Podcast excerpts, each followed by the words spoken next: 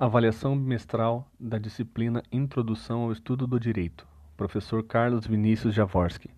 Acadêmicos Edicleia Ribeiro, Gabriel Moraes, Emily Vitória, Jaqueline Santos e Enoque Santos. A história da formação dos direitos humanos. Os direitos humanos surgiram logo após a Segunda Guerra Mundial, em 26 de junho de 1945, criado pela ONU, Organização das Nações Unidas que ficaram com a tarefa de evitar uma terceira guerra mundial e de promover a paz entre as nações. Também promover os direitos naturais para uma paz duradoura. A principal motivação da criação da lei foram as guerras mundiais, causadoras de experiências terríveis sofridas pelas pessoas que vivenciaram esses traumas irreversíveis, marcados com memórias de dor e sofrimento, como a bomba atômica de Hiroshima e Nagasaki, a Primeira e Segunda Guerras Mundiais, o extermínio dos judeus e dos considerados povos inferiores. Por este motivo, o primeiro ato foi ressaltar as pessoas que nascem livres e iguais em obrigatoriedade e em direitos, sendo dotadas de razão e de consciência de como devem agir em relação umas com as outras.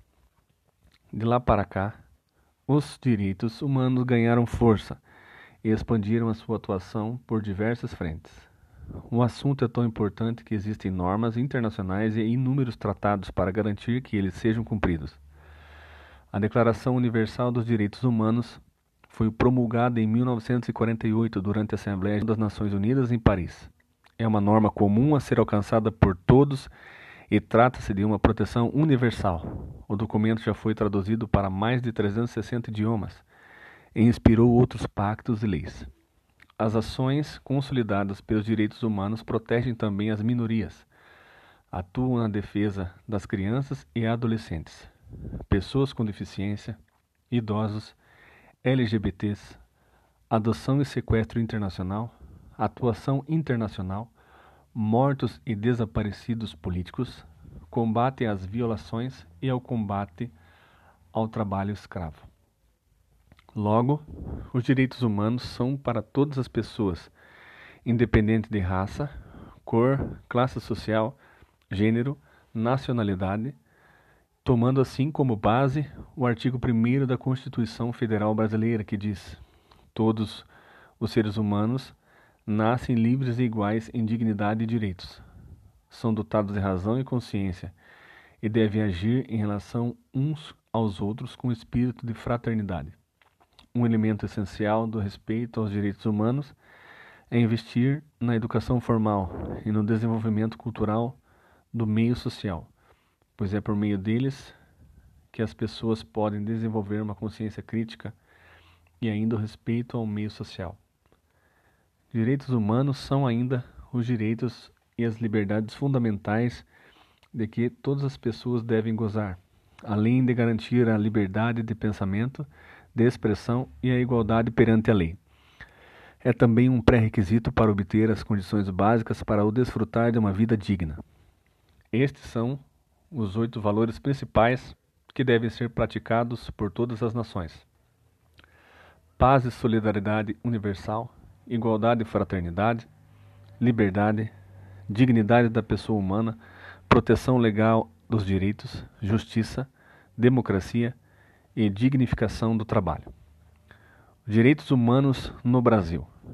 Há muito o que se discutir a respeito dos direitos humanos no Brasil.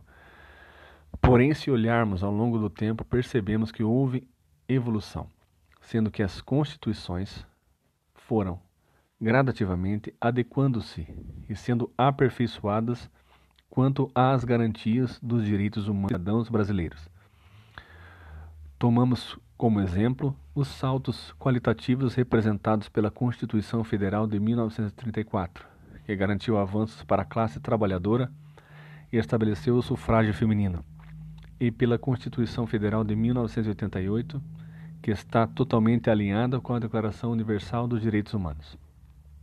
Apesar de avanços, houveram períodos sombrios, como a ditadura militar ocorrida em, entre 1964 em 1985, quando, em seus anos mais pesados, centenas de pessoas foram presas arbitrariamente, exiladas, torturadas e até mortas por causa das suas orientações políticas ou pela afronta ao governo ditatorial.